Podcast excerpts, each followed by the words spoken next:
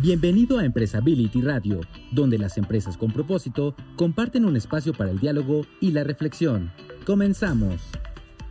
Jaime, ¿qué tal? Qué gusto saludarte en esta nueva emisión de esta tercera temporada de Empresability Radio, a unas semanas de haberlas cumplido. Y la verdad es que cada día muy emocionado con, con la calidad de, temas y de invitados que estamos presentando en estas, en estas emisiones. Y hoy no es de ninguna manera la, excepción en, esta, en este episodio que estará presentándonos Fernando Solari desde Argentina. Así es, Felipe, estamos muy contentos de recibir hoy a Claudio Moreno. Ahorita vamos a platicar un poco de nuestro invitado, pero podríamos anticiparles que va a ser un tema extraordinario y una exposición muy vibrante. El invitado trae muchas cosas que platicarnos, así que creo que va a ser muy valioso para nosotros este podcast. Damos la bienvenida, como siempre, ahora a Fernando Solari, que nos trae este invitado, a nuestros amigos de ITBM y a Maidali en producción, que está por ahí, agradeciéndoles siempre que estén y desde luego al público que nos está escuchando y, viendo en este video podcast. ¿Qué te parece, Felipe? Perfecto, pues, platícanos un poquito de, Claudio, por favor. Fíjate que e, él es el máximo responsable del diseño e implementación de estrategias y políticas de sostenibilidad y responsabilidad social en TGN, que es transportadora del gas del norte. Es docente universitario en ética y gestión estratégica y experto en gestión de proyectos de triple impacto, EPA en procesos de debida diligencia y en gestión de riesgos también. Así que pues nos da mucho gusto recibir a un empresario y a un docente en Claudio Moreno. Muy bien, pues, ¿qué te parece, Jaime, si nos vamos a ah, nuestra cabina virtual con Fernando y con Claudio para empezar esta conversación? Adelante. Gracias, Felipe, gracias, Jaime, y bienvenido, Claudio Moreno, de TGN. Gracias por sumarte. No, muchísimas gracias a ustedes por la invitación. Realmente es un orgullo compartir con ustedes. Gracias, Fernando, gracias, Jaime, gracias, Felipe y gracias a Empresability Radio por, la, por esta oportunidad de poder contar lo que hacemos. Un placer. Quizás, Claudio, sería bueno que des un vistazo rápido sobre la compañía, que es TGN, que es transportadora de gas del norte, para que la audiencia entienda esto. Bueno, Transportadora de Gas del Norte es una empresa que transporta gas forma parte de, la cadena eh, de, digamos, de gas en la, en la Argentina, digamos, en, en, el sistema de suministro argentino hay eh, productores que son los que, digamos, e, extraen el recurso y lo ponen, lo inyectan al, al sistema de gasoductos. Está el transportista y finalmente están los distribuidores o las generadoras, digamos, son los distribuidores, son aquellas empresas que distribuyen gas domiciliario para las, para las pequeñas y medianas empresas en los, los centros urbanos y también en todos los, eh, los consumos que hay a lo largo de la traza de los gasoductos. Eh, tenemos en la Argentina distintos yacimientos, están los yacimientos del sur, los yacimientos de Neuquén y también los del norte, eh, con una eh, fuente de inyección desde Bolivia eh, en el norte argentino. Entonces, transportadora de gas del norte toma gas de la fuente norte, importa un, poco, toma, toma gas de Bolivia también, lo distribuye a lo largo de 16 provincias algunas del norte, y después toma gas de eh, la cuenca neuquina eh, y va desde el centro sur, digamos, de lo que es el territorio argentino, hacia eh, el centro, digamos, del centro mayor de consumo que hay, que es Buenos Aires y el Gran Buenos Aires. allí tenemos una confluencia con nuestro principal, digamos, eh, eh, digamos el, otro, lo que es el, otro eh, transportista que hay en la Argentina, que es Transportadora de Gas del Sur. Hay dos empresas de transporte o nueve áreas de distribución y después están los yacimientos. Bueno, una transportista eh, toma gas de los, de los yacimientos y lo lleva, lo transporta hasta los grandes centros de consumo. Eso es lo que hacemos nosotros. Eso se hace a través de eh, plantas de compresión y a través de gasoductos. No sé si explica esto un poco lo que, lo que hacemos, digamos, básicamente, ¿no? Sí, creo que sí, creo que en todos los países, por supuesto, hay una empresa equivalente porque estamos hablando de un sumo principal y básico para, para, para la vida de las personas. Pero claramente esta empresa tiene algunas particularidades que a veces no tenemos oportunidad de mostrar porque evidentemente entre tus stakeholders, los stakeholders de TGN, están los gobiernos, están los productores, están los transportistas, no está el usuario final y quizás en esto tenga que ver que tu expertise gira en torno de la ética y la debida diligencia. ¿Podrías contarnos un poco este, esta arista de tu profesión, Claudio? Bueno, eh, transportar gas implica, imagínense, son eh, 16 jurisdicciones, 16 provincias.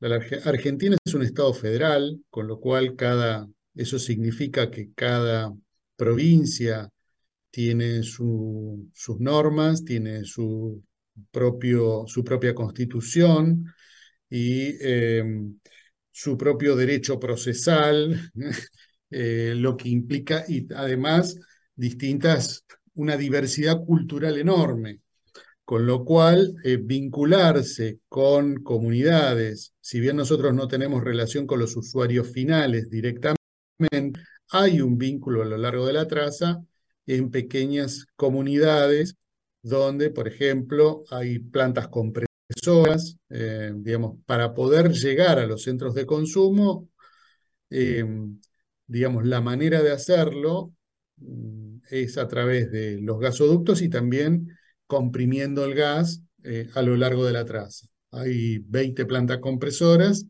que eh, toman el gas, que estará a una presión al promedio, no sé, 30, 40 kilos y la, eh, digamos, a, la salida hay alrededor de 60, 70 kilos de, de presión, digamos, ¿no?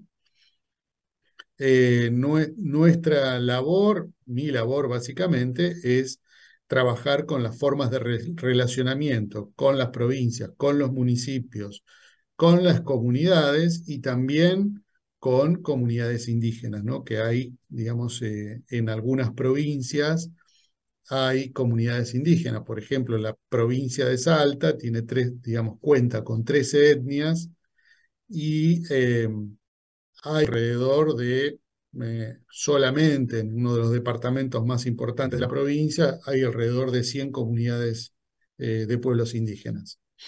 Eh, digamos, eh, esto le da una idea de la complejidad que tiene trabajar en, en, una actividad como esta. transportar gas también implica operar, mantener de manera segura, digamos, brindar ese servicio de manera segura y em, eh, como dice el objetivo de desarrollo número 7, que la energía sea asequible y limpia, con lo cual las condiciones sociales y ambientales del servicio tienen que ser eh, consideradas en todo el proceso, ¿no? Claro que sí. Ahora, en términos de gestión de sustentabilidad, ¿cuál es el cambio que ocurre en las comunidades? Digamos, si querés tomar un ejemplo, porque bueno, has hablado recién de la, gran diversidad de, del circuito que tiene TGN, pero me gustaría, si es posible, tener un ejemplo de cuál es el cambio que genera que pase TGN por una comunidad a que TGN no esté presente. Eh, muy linda pregunta. Y es la, es la que nosotros eh, tratamos de, desarrollar con un concepto básico eh, que trato de transmitir internamente que tiene que ver con el concepto de licencia social. la comunidad en la cual opera TGN tiene, la, tiene que querer que esté TGN presente, tiene que sentir que TGN está presente. ¿Por qué? Porque maximiza los impactos positivos relacionados con las operaciones, es decir, genera empleo, empleo de calidad, y, digamos, y también eh, brinda oportunidades para el desarrollo de las personas y también eh, trabaja con aspectos centrales relacionados con la educación. Digamos, son todos aspectos sociales que nosotros tenemos en cuenta a la hora de eh, desarrollar las operaciones. Por otro lado, también no solo, no solo la fuerza laboral propia, que mm, responde a los estándares laborales a nivel internacional y también Argentina tiene una tradición y una normativa eh, laboral eh, que tiene muy buenos eh, estándares de protección y eh, lo que tratamos de hacer, además de eso, es trabajar con las cadenas de valor, es decir, todos aquellos servicios eh, y provisiones, mm, digamos, de suministro de repuestos o cuestiones vinculadas a servicios de mantenimiento en las, en las plantas compresoras o en las instalaciones de superficie, de los gasoductos, tratamos que se desarrolle con eh, proveedores locales y eso contribuye mucho al desarrollo de la comunidad local. ¿no? Eh, tenemos un programa de mm, desarrollo de proveedores locales, eh, que se llama Cadena de Valor precisamente ese programa, y lo que hacemos es, ya tiene, llevamos 15 años con ese programa, eh, lo que hacemos es sistemáticamente promover el desarrollo de pequeños emprendedores locales y, pequeñas empresas que se desarrollan en comunidades chicas. Eh, y eso contribuye ciertamente también con el desarrollo local. Eh, desarrollamos actividades de capacitación no tanto en lo que tiene que ver con el, lo que ellos manejan, el, oficio o la, la profesión que eh, hace al giro de sus propios negocios, sí lo que hacemos es tratar de desarrollarlos en habilidades vinculadas con eh, la capacidad emprendedora, con eh, la gestión de negocios, con la gestión de costos. Por ejemplo, en un contexto como el actual, eh, donde, bueno, en la Argentina estamos teniendo un problema de alta inflación, lo que estamos tratando de hacer es promover el desarrollo de habilidades para que esas personas puedan eh, generar resiliencia frente a los procesos inflacionarios que tiene el país. Ese es de uno de los aspectos que creo que responde un, poco a la pregunta que me planteaste, que es uno de los ejemplos, ¿no? Eh, después también, eh, un gasoducto, imagínense, hay 11.000 kilómetros de gasoductos en 16 jurisdicciones, con lo cual ahí es muy difícil establecer un vínculo con cada comunidad. Eh, con semejante complejidad, lo que nosotros hacemos es establecer una matriz de riesgo, eh, comprender en términos de impacto qué impactos se generan en función de lo que nosotros llamamos una doble materialidad. ¿Qué significa esto? Es tratar de entender no solo el riesgo de la, del negocio, el riesgo de la actividad de transporte, sino también cuáles son aquellos impactos que se generan con la actividad en las comunidades locales. Esto es un, aspecto central que ustedes lo van a apreciar en casi todas las normas de nivel internacional, en el GRI, en el ISO 26000. Eh, esto fue un proceso de aprendizaje de muchos años eh, que nos permitió eh, trabajar con bastante eficacia a pesar de la complejidad que, tenemos. Entonces, uno de los aliados fundamentales que tenemos para poder eh, desarrollar estas, estas actividades no son solamente los, los gobiernos, los municipios o los gobiernos locales, los, los gobiernos provinciales, sino todo el sistema educativo argentino, ¿no? Es decir, universidades, escuelas secundarias, escuelas terciarias y también escuelas primarias con las cuales desarrollamos distintos proyectos para eh, que se conozca cuál es la actividad del servicio de transporte, cuáles son los riesgos que están asociados y en especial identificamos a las comunidades cercanas para eh, trabajar en forma conjunta eh, acerca de los impactos. Sabemos que cuando uno desarrolla una actividad como esta, que es un servicio, los riesgos que se presentan en, un territorio no son solamente los que genera la propia empresa, sino los, es una amalgama de riesgos que generan a lo mejor otras empresas o que generan eh, las actividades que se desarrollan en la comunidad. La interacción entre, ese, entre esa amalgama de actividades hacen a que uno tenga que establecer una serie de análisis eh, vinculados con las características territoriales de las que, digamos, estamos, digamos, cada, cada comunidad tiene presente, ¿no? Y bueno, nos has mostrado un mapa con, con topografía de todo lo que, de todo lo que hace TGN realmente muy atractivo porque al ser parte, insisto, por supuesto que todos los países lo tienen, pero no es habitual que podamos hablar con, con personas que gestionan este tipo de, de organizaciones, claramente. Entonces es súper ilustrativo lo que, lo que estás contando. Antes de ir al corte, vamos a tener un nuevo bloque, por supuesto. Quería preguntarte, si mal no recuerdo, vos sos como miembro fundador de Pacto Global de la, en Argentina. ¿Te ayuda a ser miembro de Pacto Global? ¿Esto suma cuando hablas de GRI, hablas de algunas herramientas que tienen su origen en Pacto Global? Indudablemente, toda la normativa, bueno, todos sabemos, Pacto Global nace eh, con una iniciativa del secretario eh, general de Naciones Unidas, que era Kofi Annan en aquel entonces, en 1999 y eh, a partir de esa iniciativa se desarrollan los 10 principios del pacto que eh, tienen eh, implicancia en casi todas las normativas a nivel internacional.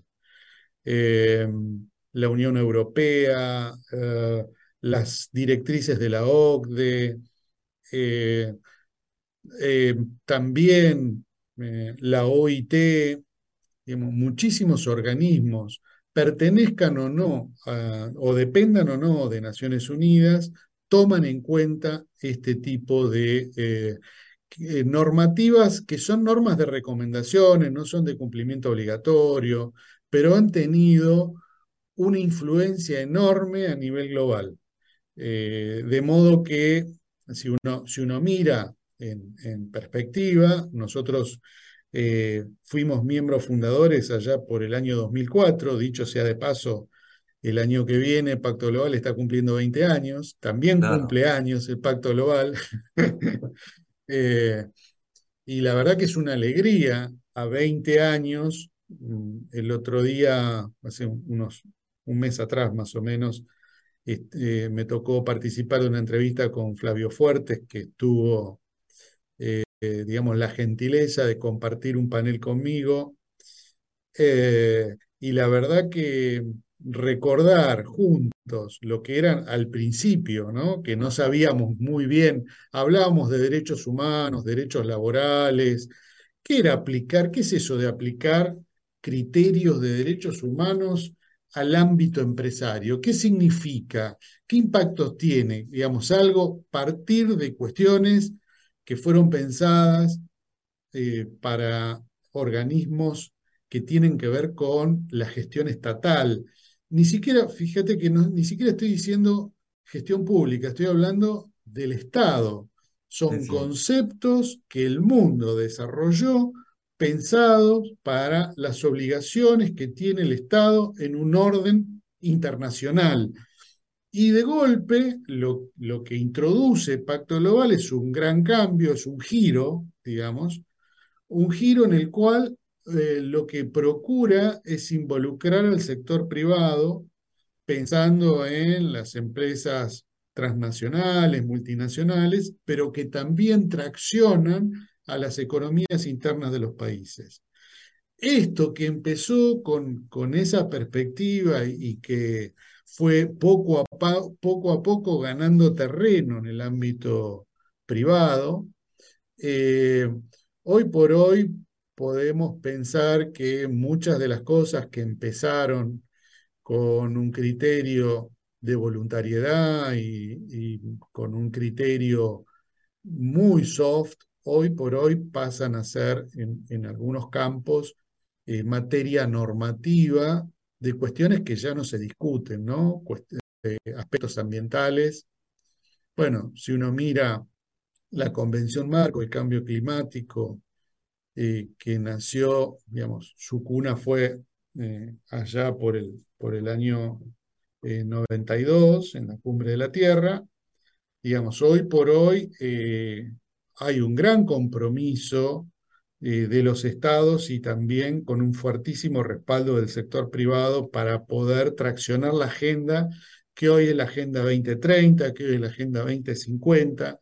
Inclusive hasta podemos decir que hay una gran influencia sobre países que, digamos, como China, que ha asumido su propia agenda vinculada ya con un criterio similar eh, proyectada a 2060, ¿no? Entonces, acá tenemos una gran experiencia global eh, donde vos me preguntabas cuál es mi experiencia con, con Pacto Global. Bueno, eh, fue, pasamos años de muchísimo aprendizaje, desde los primeros interrogantes, que con mucha incertidumbre y yo diría hasta con bastante candidez pensábamos cómo llevar a la práctica los principios del pacto. Hoy por hoy podemos decir y con mucho orgullo que em, las, ve, uno ve como estudiantes, eh, pequeños municipios, eh, hablan de los, de los principios del pacto, hablan de la Agenda 2030, eh, te interpelan con aspectos relacionados con esa agenda y la verdad que eh, pensarlo 20 eh, años después y ver todo el camino recorrido, a mí me llena de orgullo. Claro que sí. Permíteme decirle a, a, Iberoamérica que nos escucha que Flavio Fuertes es el punto focal de la red argentina de Pacto Global. Ahí, obviamente, es muy conocido en el ambiente, pero creo que vale la pena aclararlo. Permíteme, Claudio, por favor, que vayamos a un corte. A la vuelta lo sumamos a Felipe y a Jaime y seguimos dialogando con vos. Gracias. Bueno, muchas gracias.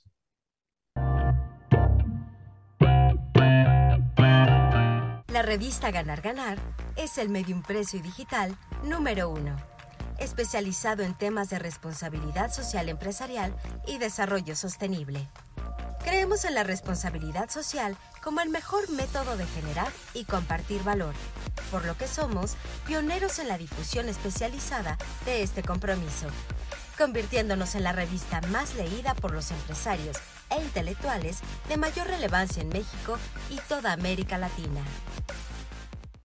Empresability Radio. Regresamos. Bien, estamos de regreso en Empresability Radio con Claudio Moreno. Claudio Moreno es el máximo responsable de diseño e implementación de estrategias y políticas de sostenibilidad y responsabilidad social en TGN, transportadora del gas del norte en Argentina. Felipe, bienvenido al diálogo. Muchas gracias, Fer. Este, un, placer tenerte, Claudio, este, invitado en este espacio de Empresability Radio. Eh, sí, un gusto. La verdad que es un, placer compartir con ustedes este espacio eh, en charlas y un intercambio que es muy interesante, ¿no? Siempre está bueno que, eh, sobre todo en aquellos que tienen que ver con una agenda internacional, una mirada que trasciende las fronteras del ámbito en el cual uno opera, en el cual uno desarrolla su profesión, enriquece. Así es, esa es la idea precisamente, de poder compartir a partir de experiencias y visiones eh, locales, pero que tienen definitivamente mucho que aportar y enriquecer la visión regional. Claudio, déjame preguntarte con, la riqueza de tu mirada. Hoy se ha de alguna manera impuesto el tema de sustentabilidad en apariencia, pero los resultados son muy malos en términos ambientales como en términos sociales, no económicos, no estamos, hablamos globalmente, no estamos en una crisis económica, pero sí estamos muy cerca de lo que temíamos tener en el 2030, lo estamos teniendo en el 2023. Contanos, por favor, cómo ves la gestión de la sustentabilidad y cómo alinearla con la Agenda 2030, por favor. Bueno, primero déjame eh, plantear una mirada respecto de, yo no sería tan pesimista de decir que los resultados son simplemente muy malos, sino que también me parece que lo pondría, eh, de, pondría de relieve aspectos que frenaron mucho la agenda y que plantean un contexto plagado de idas y vueltas en un contexto extremadamente complejo, un mundo que tiene un orden eh, de una multilateralidad relativa, hablábamos hace un rato de los estados, el rol de los estados y el, rol de las empresas. En, realidad eh, estamos en un contexto en el cual, eh, digamos, un orden que viene desde la Segunda Guerra Mundial, de, los grandes conflictos, y que eh, se está, digamos, eh, eh, resquebrajando de alguna manera el funcionamiento de, de, los estados y el desarrollo de los países, y creo que esto se vio empañado también por la pandemia, por, está bien que son consecuencias de eh, los eh, modestos avances, podríamos decir, que hubo en los últimos 20 años. Podríamos pensar que la pandemia es una consecuencia de eso. Y también eh, tenemos la guerra que tuvimos, que todavía se está, que está en pleno desarrollo, con lo cual, digamos, pensando en este marco de dificultades, y pensando que creo, creo yo que la humanidad se enfrenta a un desafío eh, como nunca antes se había enfrentado, que tiene que ver con algo que nos afecta a todos, que es la pérdida de biodiversidad, el cambio climático, eh, eh, y vamos avanzando, no es que no hay avances. Si uno mira, por ejemplo, lo que era la cumbre de la Tierra eh, en el 92, la participación, quiénes eran los que estaban allí participando de esa agenda, que era fundamentalmente una agenda muy eh, influenciada por el tercer sector, no había participación plena de, de todos los sectores, hoy por hoy es una agenda compartida. En eso podríamos pensar que en la constitución de alianzas y en la, eh, en la conformación de la madurez con que uno ve estos temas, eh, creo que hay avances. Quizás no sean los que uno quiere, eh, en eso estamos de acuerdo, pero tenemos avances. decía hace un rato, lo, modestamente, lo local, los avances que vimos de Pacto Global, y la conciencia que hoy hay, no solamente en la constitución de los flujos de la oferta, en del cual participan las empresas, sino también los flujos de la demanda, el cual la sociedad civil eh, empieza a tener un rol más relevante eh, para eh, motorizar esta agenda y hacer que funcione. ¿no? Necesitamos de muchos consensos para poder avanzar con la agenda. realmente es muy, muy complejo. Y claramente, y el objetivo 17 sigue siendo central, ¿no? Esto de tejer entre todos, porque claramente los problemas de la comunidad deben ser resueltos por la comunidad. Esto me parece que es como un, una suerte de, principio el 17 y el 16, ¿eh? de, de, paz e instituciones sólidas. Nosotros, eh, digamos, pensamos en, en, países como el, digamos, como en el que vivo, donde hay, digamos, vivimos en un contexto, si bien tenemos nuestros problemas, hay problemas relacionados con los, la inflación, que decíamos hace un rato y demás, pero es un país que vive en términos eh, pacíficos. eh, vivimos en la región, yo diría, mm, de una de las regiones más pacíficas del mundo. En ese sentido somos privilegiados, ¿no? Eh, eh, uno ve la paz como, un, como algo que viene dado, que es como que nos acostumbramos a vivir en un contexto de paz, sin conflictos bélicos, pero no todo el mundo es así. Eh, la paz hay que conquistarla y lleva un esfuerzo también. Sí, claramente. Felipe, por favor, adelante.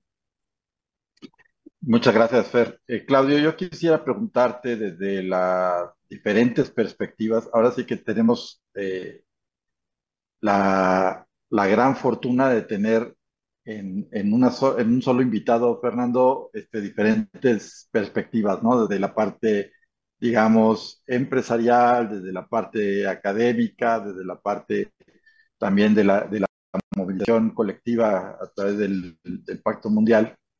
Eh, entonces, por eso no lo podemos desaprovechar. Yo quisiera preguntarte, hablas mucho de la, de, la importancia de, de, gestionar eh, de acuerdo a, a, lo que nos brinda el contexto y las herramientas actuales, la, la sustentabilidad o la sostenibilidad. Pero, ¿cómo, cómo gestionarla sin, sin hacerla compleja? ¿no? no sé si me, me explico. De repente eh, queremos sofisticarla tanto, hacerla tan sofisticada que, nos enredamos muchísimo en los conceptos, en los, en los procesos, cuando en sí mismo es eh, hacer eficiente y hacer eh, de una manera eh, cotidiana ese comportamiento ético empresarial, ¿no? Ese entender, como decía Fer, que la empresa es parte de la comunidad, ¿no? O sea, sí son los problemas de la comunidad y hay que atacarlo como comunidad, pero hay que entender que la empresa está dentro de la comunidad. Y en ese entendimiento, de repente, nos enfrentamos con diferentes modelos, diferentes herramientas que parece que este, que en vez de haber sido puestas en la mesa para ayudar a la empresa a, gestionar esa sustentabilidad, de repente nos, nos enredamos, ¿no? Entonces, quiero aprovechar esa, esa triple visión que tienes tú eh, para, para, conocer tu punto de vista personal sobre este, sobre este gran desafío que enfrentamos, no solamente en Argentina, sino en toda la región. Bueno, eh, lo, primero que me, eh, te escuchaba hacer el planteo, el gran desafío que tenemos los que hacemos gestión eh, de temas tan complejos es precisamente eh, brindar soluciones simples a temas complejos. Muchas veces las soluciones, sobre todo cuando utilizamos soluciones, aplicamos soluciones que son multipropósito, eh, eso lo hacemos solamente los seres humanos. Podemos hacer, desarrollar soluciones que son multipropósito y eso cre creo que es lo que nos diferencia de la inteligencia artificial, ¿no?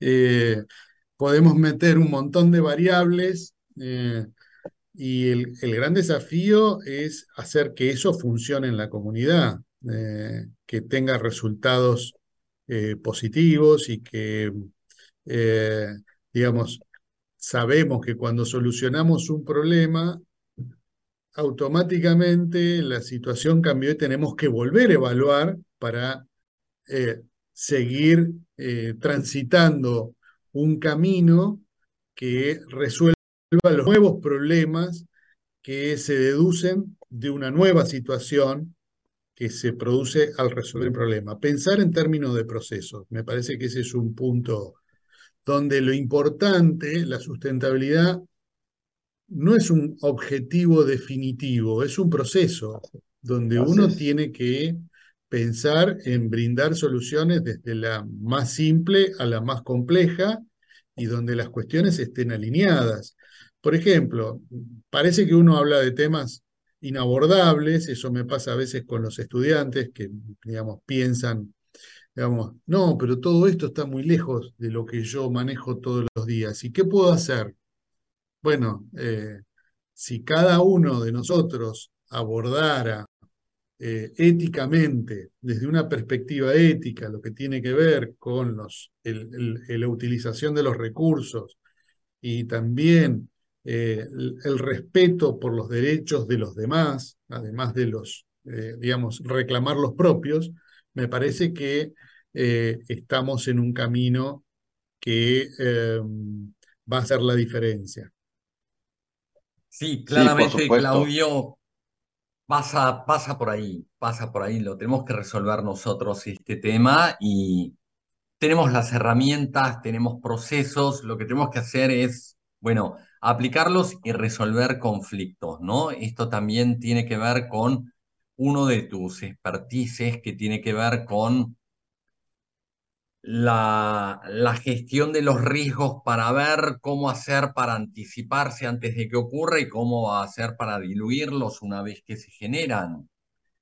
Además, aprender a problematizar, porque si uno tiene una mirada escéptica, una mirada donde piensa que, digamos, uno se, se, angustia con los problemas y piensa que los problemas no tienen solución, tenemos que ser capaces de no crear dilemas a partir de los problemas, sino al revés, transformar los dilemas que no tienen solución en problemas. Tener problemas es lo, lo, lo más maravilloso que nos puede pasar como seres humanos. eh, abordar los problemas, pensar los problemas, eh, pensar los problemas concretos, eh, no, no, no en abstracto, pensar eh, si, una, si una comunidad tiene problemas de formación, si tiene problemas, cómo lo puedo abordar, si tiene problemas de, digamos, cuestiones que son ambientales, cómo puedo lograr los consensos necesarios, desarrollar mesas de diálogo para que esos problemas sean percibidos y que se le apliquen las soluciones concretas que cada problema requiere, ¿no? Eh, no podemos hablar exclusivamente en abstracto, tenemos que pensar en los problemas concretos. Sí, es muy cierto, es uno de los vicios que también tenemos los humanos y sobre los cuales tenemos que, tenemos que trabajar. Yo no sé tu impresión, Felipe, pero yo creo que es de los pocos invitados que uno dice quisiera otro podcast, porque se nos acaba el tiempo y tenemos mucho por hablar y tenemos mucho por escucharlo a Claudio Moreno. Sí, por supuesto, pues yo quisiera nada más robarnos unos, unos minutitos más para, para conocer también una, un punto de vista de Claudio al respecto. Ahorita hablábamos de los riesgos, de, este, eh, de los desafíos, de la gestión, de, todos estos temas en la sostenibilidad que, de repente va un poco ligado con lo que decías, ¿no? De que nos enfocamos a ver la parte del, del problema y cómo resolverlo, pero también la sostenibilidad tiene un, un mundo de oportunidades que también tenemos que reconocer. Evidentemente los riesgos este, a lo mejor son los más urgentes, ¿no? Por el, las consecuencias de no trabajarlas, de no atenderlas, pero también al mismo tiempo nos abre un gran universo de oportunidades. Entonces, creo que la Agenda 2030 este, pone énfasis en, en los desafíos, pero también pone énfasis en una gran cantidad de oportunidades para la empresa. ¿Cuál es la visión que, que, tienes tú al respecto, Claudio, y, esto? ¿Cómo lo han analizado desde la perspectiva del, de, quienes integran el pacto, el pacto mundial, el pacto global en Argentina? Bueno, em, como en casi todas las empresas, hoy por hoy estamos en un escalón diferente, ¿no? Eh, hoy es el sector financiero el que está planteando cómo, y también Naciones Unidas, cómo orientar los flujos de inversión para eh, hacer un mundo, llegar a un mundo más sostenible y lograr alineamientos entre estados y empresas. Nuestro país, por ejemplo, tiene planes nacionales eh, relacionados con el cambio climático. Eh, también hay, digamos, sectores que desarrollan digamos, todo lo que tiene que ver con eh, las hojas de ruta alinear esa, eh, sus acciones. ¿Qué acciones tiene que hacer un sector? Por ejemplo, yo trabajo en el sector hidrocarburífero. ¿Qué tiene que hacer el sector hidrocarburífero en su cadena de valor para contribuir con los objetivos eh, de indicadores que, muy concretos, intensidad energética, descarbonización, eh, reducción de la pobreza, bueno, y tenemos el Plan Nacional, tenemos los Objetivos de Desarrollo Sostenible a nivel global, ¿sí? Eh, con las 169 metas, después tenemos los planes nacionales, eh, dentro de cada estado tenemos las hojas de ruta sectoriales. Eh, en este caso yo estoy mencionando una, hoja de ruta que es del sector hidrocarburífero, pero también hay otras hojas de ruta eh, vinculado con eh, los, la ganadería, vinculado con, a nivel mundial me refiero, ¿no? Vinculado también con la industria química. y donde se plantean objetivos sectoriales. Y después están los objetivos de cada, de cada empresa, la actividad que desarrolla cada empresa, donde nos planteamos, por ejemplo, en, TGN nos estamos planteando eh, qué objetivos vamos a tener a 2050 en materia de descarbonización, qué objetivos vamos a plantearnos eh, en metas eh, intermedias para ir escalonando la contribución. Creo que hablar en términos de muy concretos vinculados a la inversión en tecnología adecuada para llegar a esos objetivos, buscar fuentes de financiamiento apropiadas para, para esos procesos de descarbonización. Bueno, creo que esto es fundamental para pensar la sostenibilidad en términos de prevención, en términos de riesgo y también en términos de oportunidad, como decías vos, Felipe. ¿Por qué? Porque, eh, por ejemplo, hoy hablamos de la transición energética, pero la transición energética tiene detrás toda una discusión relacionada con la transición justa. Es decir, los países en vías de desarrollo eh, tienen que alcanzar los niveles de desarrollo con los recursos que tienen. Eh, y hay toda una discusión, bueno, si uno mira las, la historia desde que se empezaron a implementar las COPs, eh, las conferencias de las partes, me refiero de la Convención Marco, ¿no? Si uno mira eso, uno ve que hay una evolución en las, en las discusiones. Eh, reitero, creo que, como decíamos antes, quizás no sea todo lo ambicioso que uno quiere, pero uno ve cambios donde los países que están en vías de desarrollo miran con mayor madurez el abordaje de eh, las inversiones que necesitan hacer para alcanzar esos objetivos. Y no estamos hablando de cuestiones abstractas, estamos hablando de tecnología, estamos hablando de eh, eh, infraestructura y estamos hablando de estándares sociales adecuados para llegar a alcanzar esos objetivos. Estándares laborales, estándares de derechos humanos, eh, que hace a un mundo que nosotros lo vemos extremadamente complejo, pero que en la práctica cuando vamos a nuestra cotidianeidad, nos encontramos con que es aplicar cuestiones muy, muy sencillas y muy concretas, ¿no? Claro, sí. Sí, estamos a seis años y medio del, del, del 2030. Afortunadamente hay una, un gran compromiso de muchos de los actores de nuestra sociedad, por supuesto también eh, en especial del sector privado. Eh, desafortunadamente no todo el mundo se ha subido, cada vez se están sumando más, pero bueno, lo que nos queda es eh, apretar el acelerador para este, para este cierre de carrera. También hay sectores que pueden contribuir más y hay países que pueden contribuir más. Me parece que esa es, esa es, una, esa es una discusión, eh, sobre todo, digamos, cuando uno, por ejemplo, si uno va eh, a organismos de crédito, eh, hay industrias que ya no tienen crédito, créditos blandos para sus inversiones.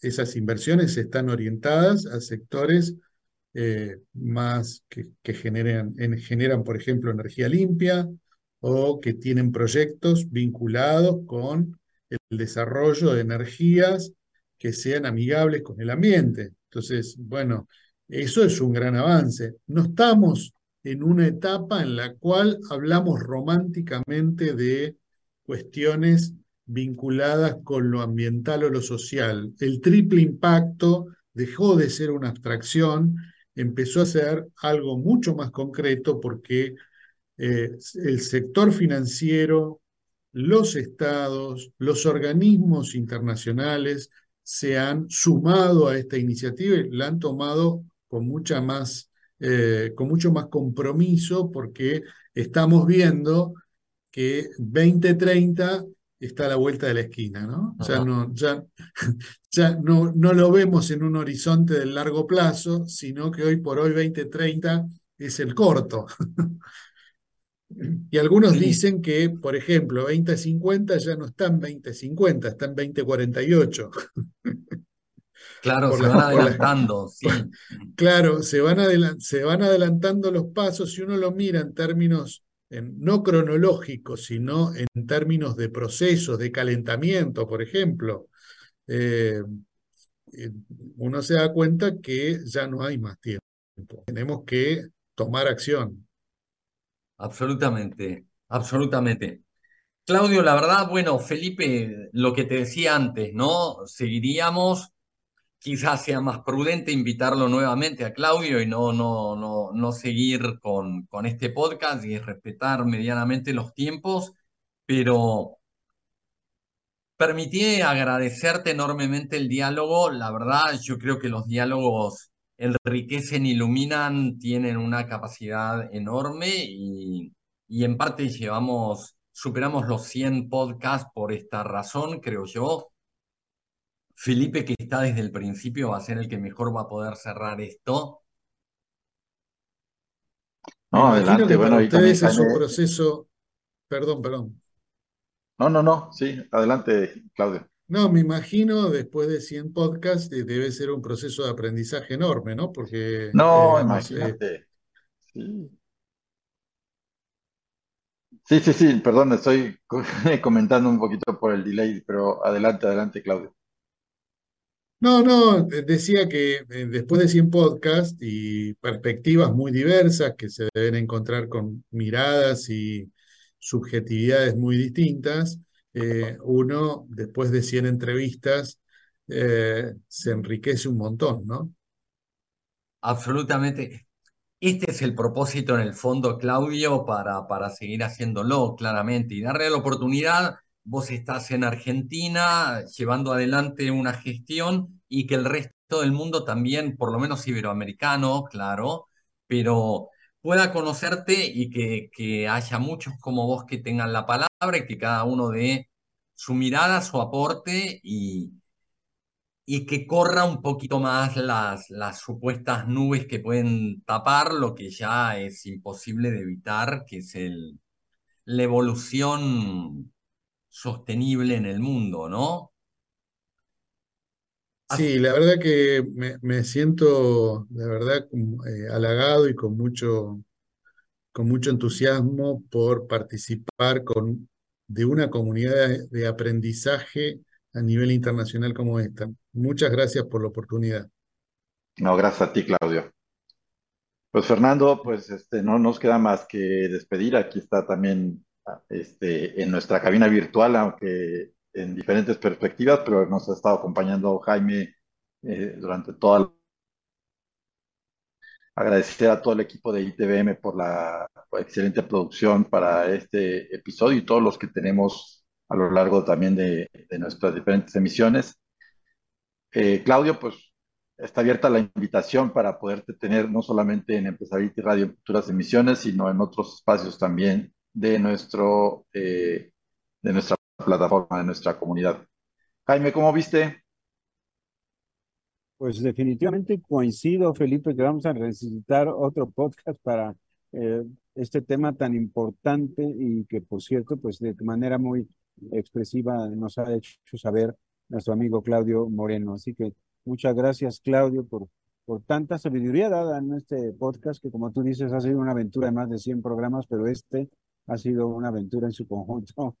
Muchas gracias. Y Fernando, qué amable que nos has traído un invitado de lujo el día de hoy con tantas cosas buenas que contarles a, nuestro, a nuestra audiencia. Así que, pues igual, Felipe, que tú, despedir a todos, decirles que tengan un buen día y, pues ahí estaremos en Spotify, en, Apple Podcasts, en Answer Band, en todas las plataformas nos podrán ver y desde luego en comunidad.empresability.org. Muchas gracias.